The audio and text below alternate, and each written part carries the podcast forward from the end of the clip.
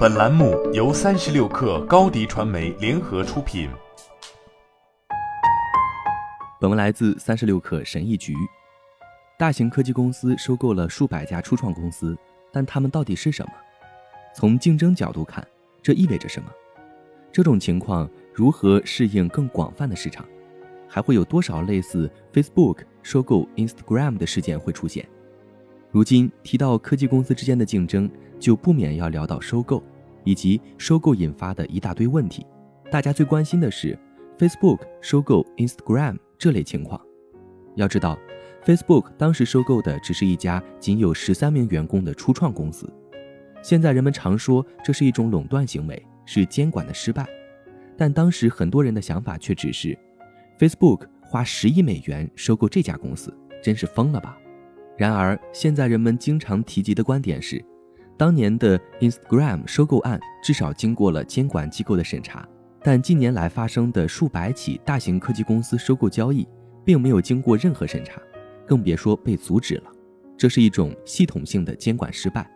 今年年初，美国联邦贸易委员会作出回应，要求谷歌、苹果、Facebook、Amazon 和 Microsoft 提供2010年至2019年。每一笔收购的交易数据，并在九月发布了一份报告，披露了一些汇总数据。报告中提到，在这十年里，金额超过一百万美元的合规收购交易共有六百一十六起，每家公司平均每年有十二起收购交易。这确实是数百起收购，但是收购的是什么样的公司？我们从中又能了解到什么呢？首先观察一下，被收购的公司绝大多数规模都很小。百分之四十的公司被收购价格不到一千万美元，百分之八十的公司被收购价格不到五千万美元，而且大多数公司的员工人数都不超过十人。这就引出了一个问题：如果亚马逊花四百万美元收购了一家只有六个人的公司，那么这家公司是一个竞争威胁吗？是下一个 Shopify，还是这家公司看好了某个细分赛道的机会？或是这家公司并没有在真正运营，收购只是为了某项技术，或者希望某些工程师加入公司。当下，我们正处于科技创业公司有史以来最火热的融资环境下。如果你能合理的说明自己有办法创办一家价值十亿美元的公司，Tiger Global 会在你的特斯拉挡风玻璃雨刷下留下一张可以任意填写融资数字的 TS。你为什么要融资五百万美元或一千五百万美元？尤其是考虑到一旦投资人收回了本金，你自己可能一分钱都看不到。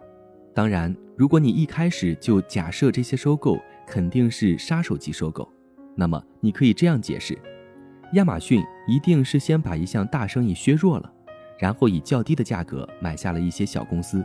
肯定这个词是一种暗示，但这些数据无法提供支持或反对的证据。数据中第二个有趣的部分体现在较大规模的收购交易上，以及这些收购交易发生的大背景。联邦贸易委员会的报告对超过五千万美元的交易进行了分类，这可以用来思考是否有人赚了钱。考虑到风投业务的结构，对许多基金来说，即使考虑到时间和机会成本，项目退出时，如果基金的投资回报为两千五百万美元，就算这个数字是现金回报率。这项投资也是失败的。如果我们说那些五千万美元以上的交易是有人可以赚到钱的，这与行业的其他交易相比如何呢？美国联邦贸易委员会的报告称，从2010年到2019年，通过被 JFAM 并购退出且金额超过五千万美元的交易有86个。据 NVCA 数据显示，在此期间，项目退出金额超过五千万美元的交易中。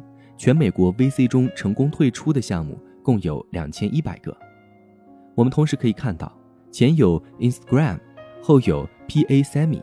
PA Semi 是苹果现在为其所有设备制造自己芯片的原因，也是为什么这些芯片比英特尔或高通的任何芯片都好的原因。近四十年来，英特尔几乎垄断了个人电脑的 CPU 市场，而现在苹果通过收购打破了这一垄断地位。事情不会变得更容易。并购交易完成九年后，监管机构仍在争论如何看待 Instagram，以及如何避免再次犯同样的错误。如果没有法律实体，没有首席执行官，也没有拥有多数选票的人，那么当两个具有巨大市场影响力的 DAO 首次合并时，将会产生什么反应？这些法律条款又会意味着什么？好了，本期节目就是这样，下期节目我们不见不散。